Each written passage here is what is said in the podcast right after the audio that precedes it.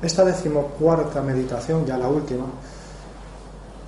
la hemos titulado La alegría de amar cada día más.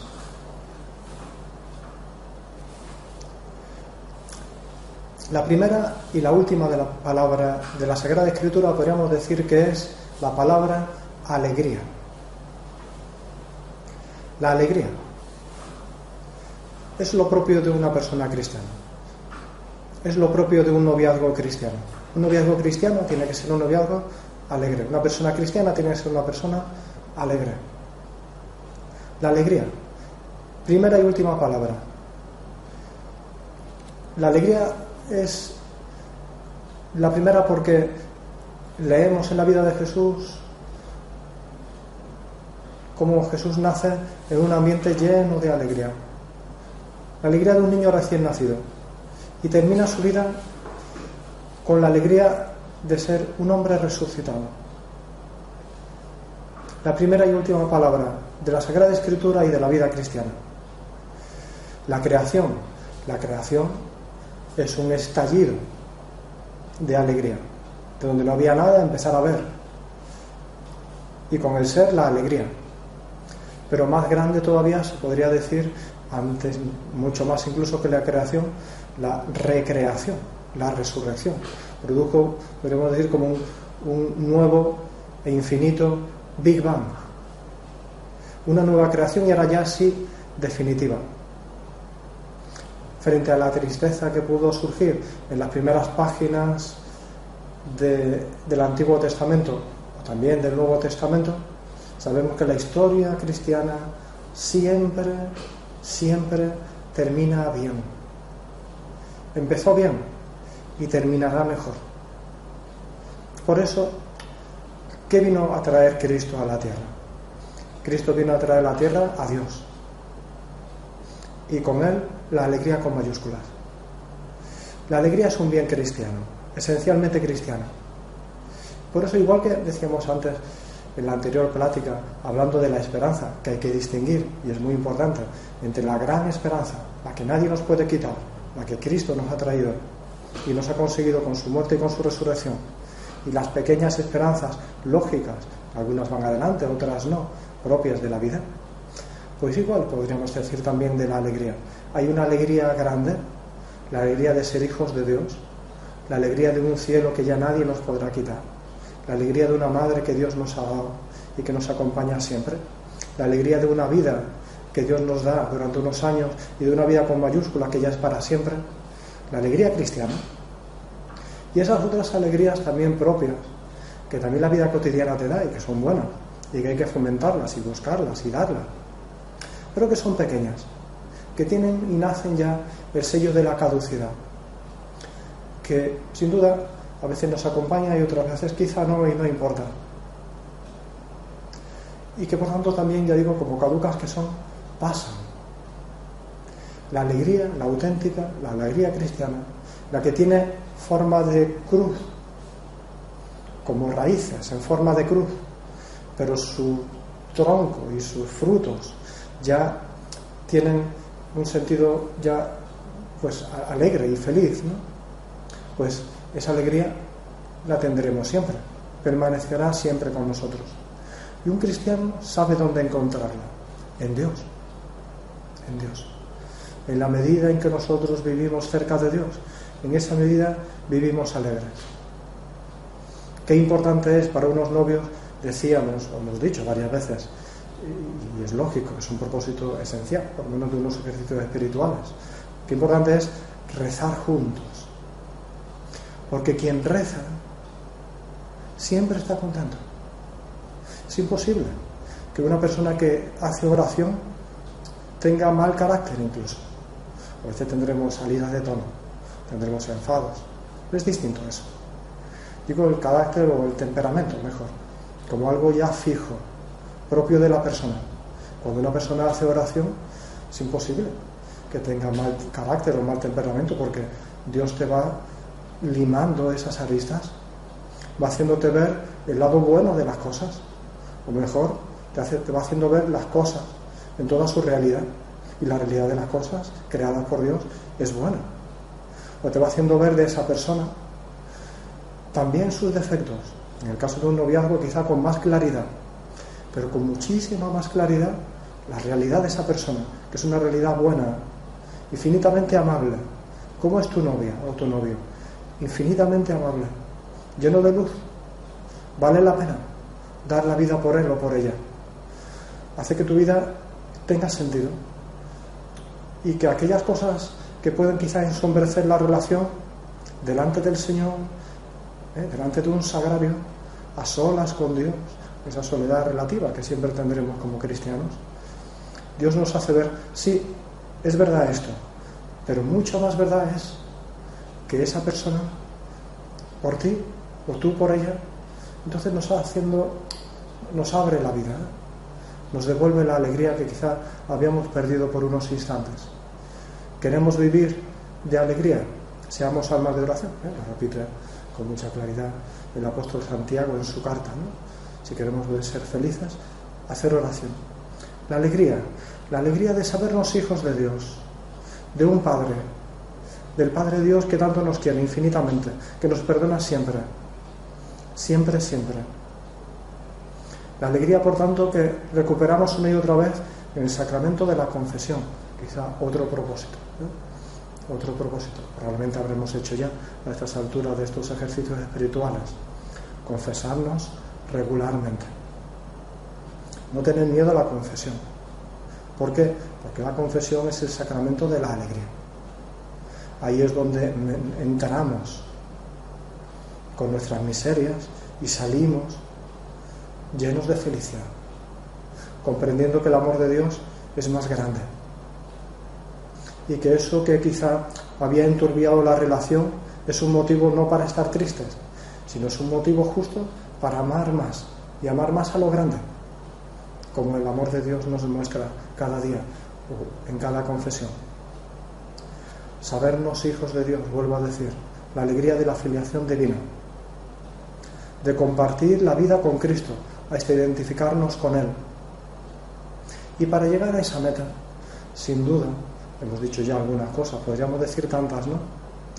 Pero sin duda es tan necesario y tan importante tratar cada vez más a ese don que Dios nos da constantemente, que es su don con mayúscula, que es el Espíritu Santo, su propio amor, el gran desconocido.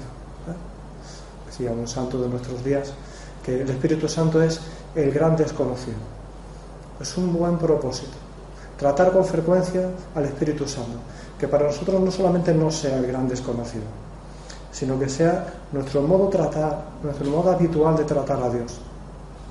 Que seamos fieles a las inspiraciones del Espíritu Santo. Así se trata el Espíritu Santo. Tratar el Espíritu Santo no es seguir un ideal, no es seguir un ideal. No es bueno que el noviazgo, que del noviazgo tengamos como un ideal, ¿eh? como un modelo. Quizá nuestro modelo tendría que ser, lo hemos dicho con frecuencia, la relación de, la Virgen y de San José. Ese es el modelo de toda familia y por tanto también de todo noviazgo. Pero quizá no sea bueno que tengamos como el noviazgo ideal. ¿Cuál es el noviazgo ideal? No, no se sabe. El ideal es el real, el que tú, el que ustedes viven cada día.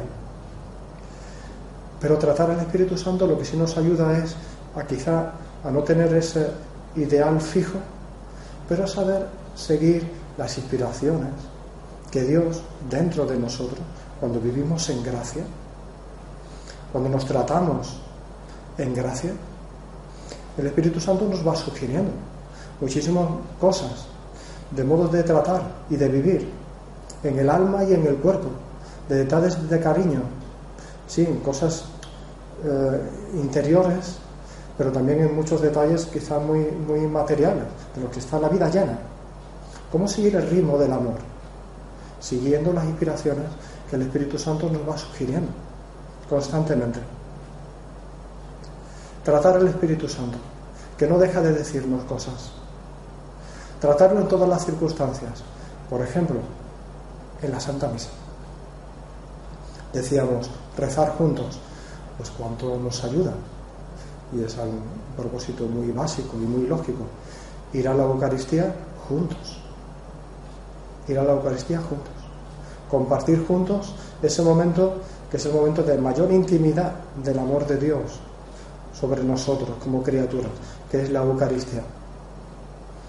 Meternos incluso en esa figura que es el sacerdote. Es muy bonita esas eh, palabras que el sacerdote no, no dice expresamente o, en voz alta, pero que dice en su interior cuando se dirige hacia el altar, está prescrito ahí, en las rúbricas, que, es bueno en esas oraciones, que es bueno que el sacerdote repita, ¿no?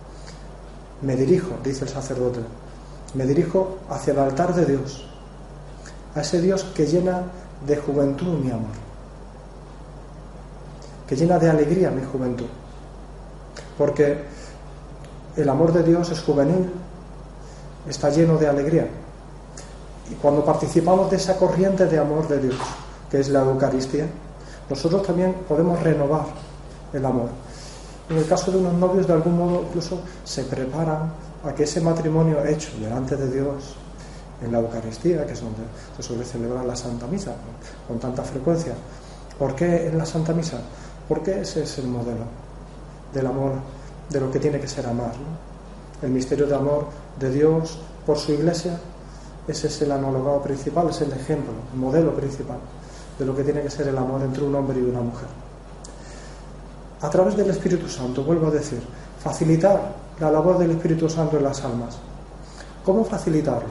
Algunas cosas hemos dicho ya, cuidando la vida de la oración, la confesión frecuente y sincera, ser cada día más sencillos, más transparentes, más sinceros, aprender y pedir, ser cada vez más sinceridad en la otra persona, pero nosotros mismos tenemos que aprender todos los días a ser más sinceros.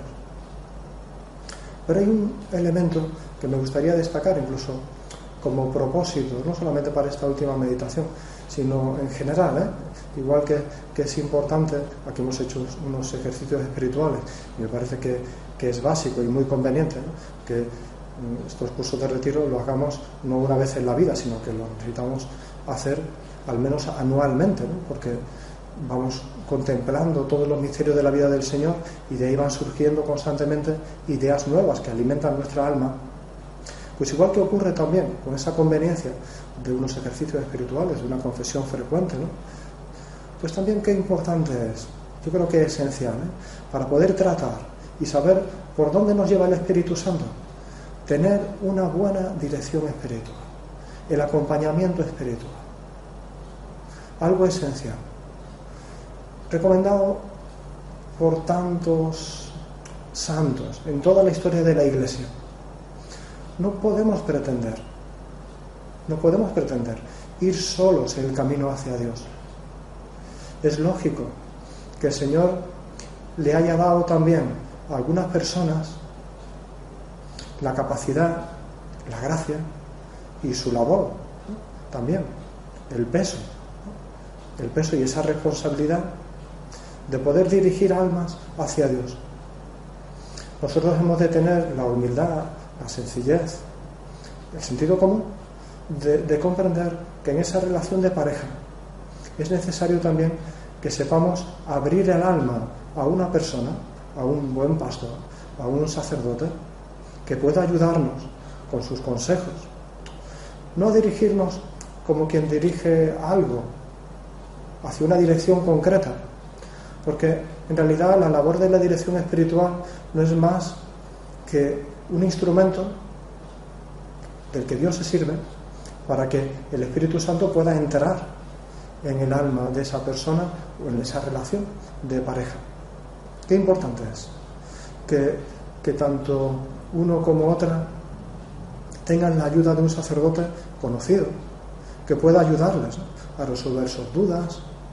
A veces simplemente es eso, ¿no? Resolver dudas, resolver preguntas, los miedos.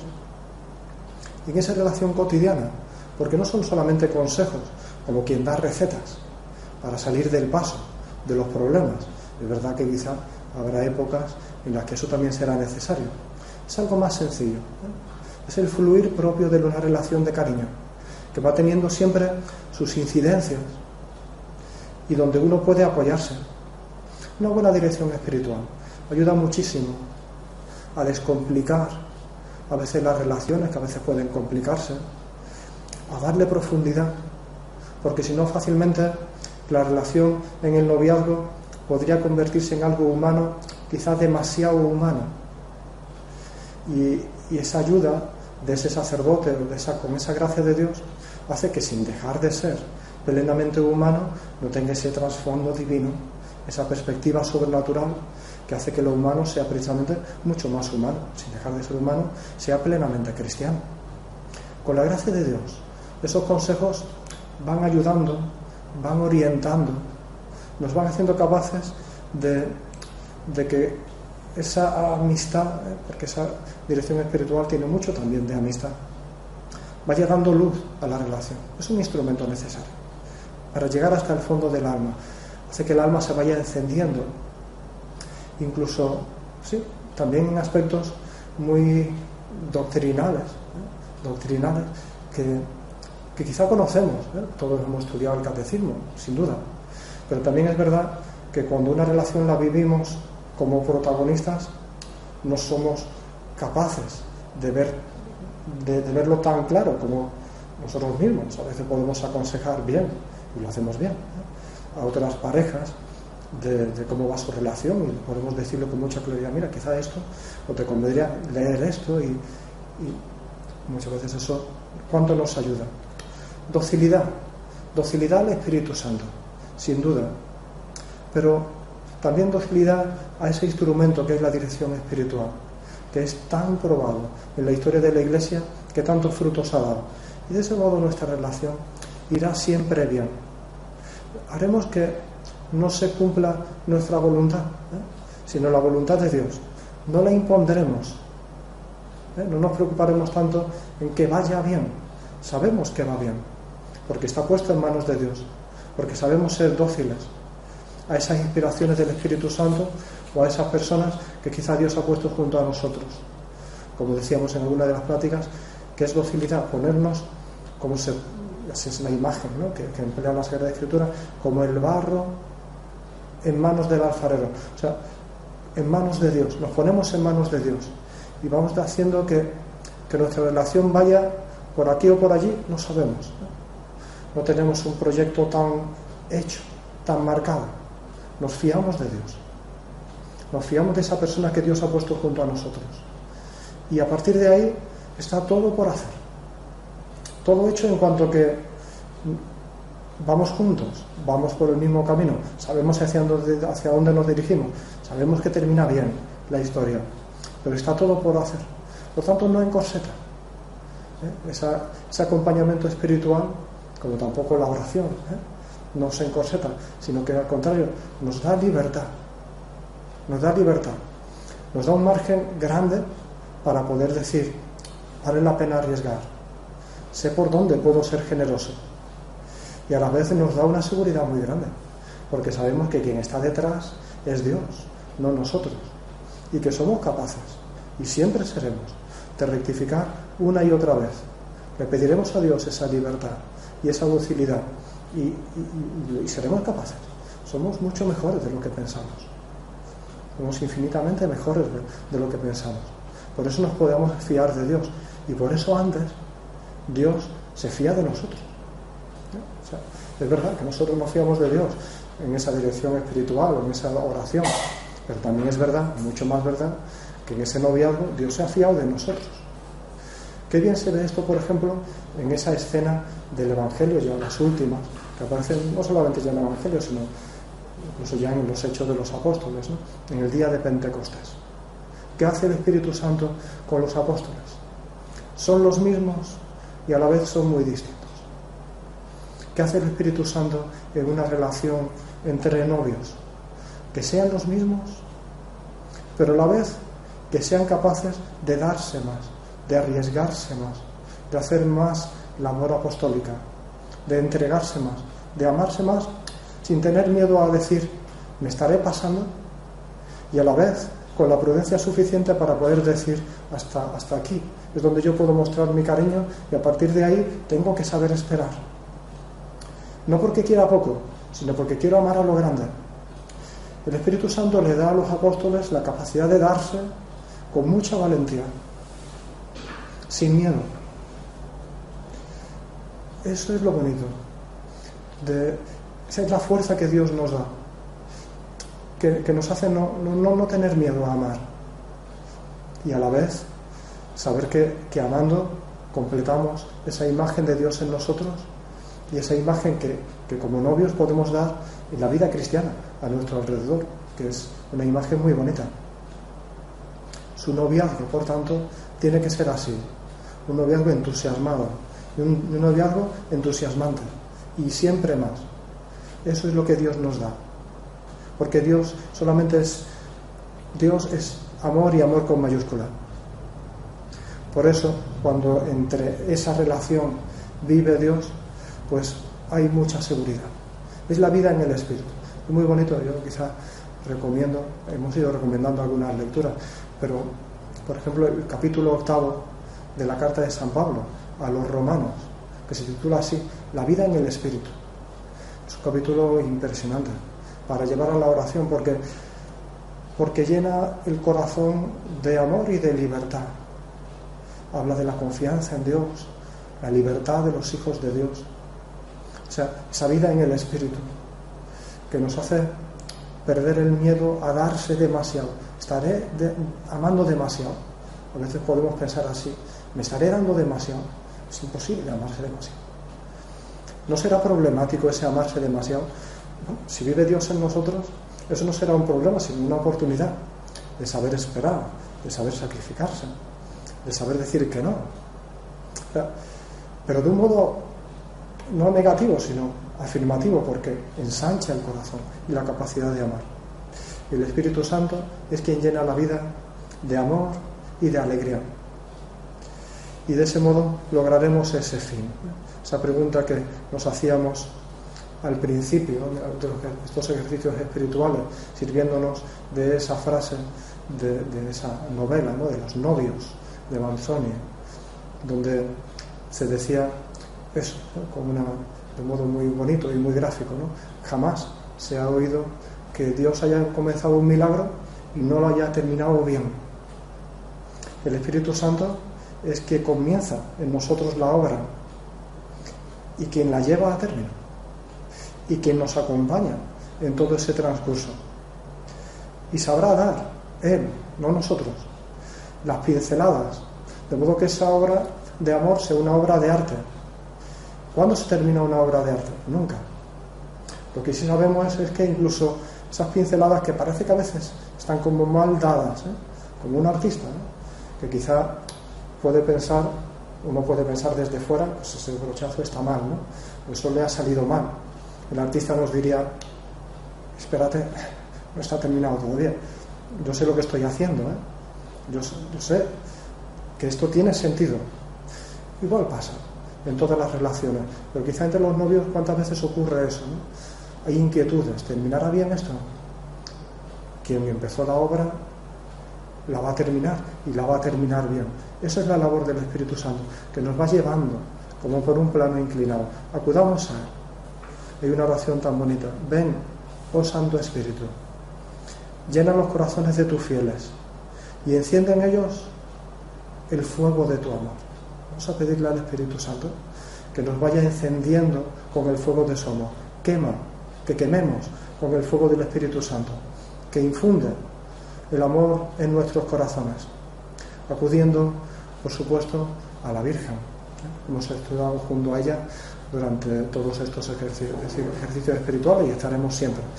Ella es esposa del Espíritu Santo, la quiere como, como nadie ha podido quererla, ¿no? Desde su concepción inmaculada, acudiendo a la Virgen y acudiendo, por supuesto, como empezamos este curso de retiro, acudiendo a la Sagrada Familia, yendo de la Trinidad de la Tierra a la Trinidad del Cielo. acudamos a San José, el amor de San José por María Inmaculada, el amor de la Virgen por San José, nuestro Padre y Señor, será siempre el modelo en quien podemos mirarnos para no tener miedo a amarnos demasiado y comprender que ese modelo tiene que ser también el modelo del noviazgo entre nosotros.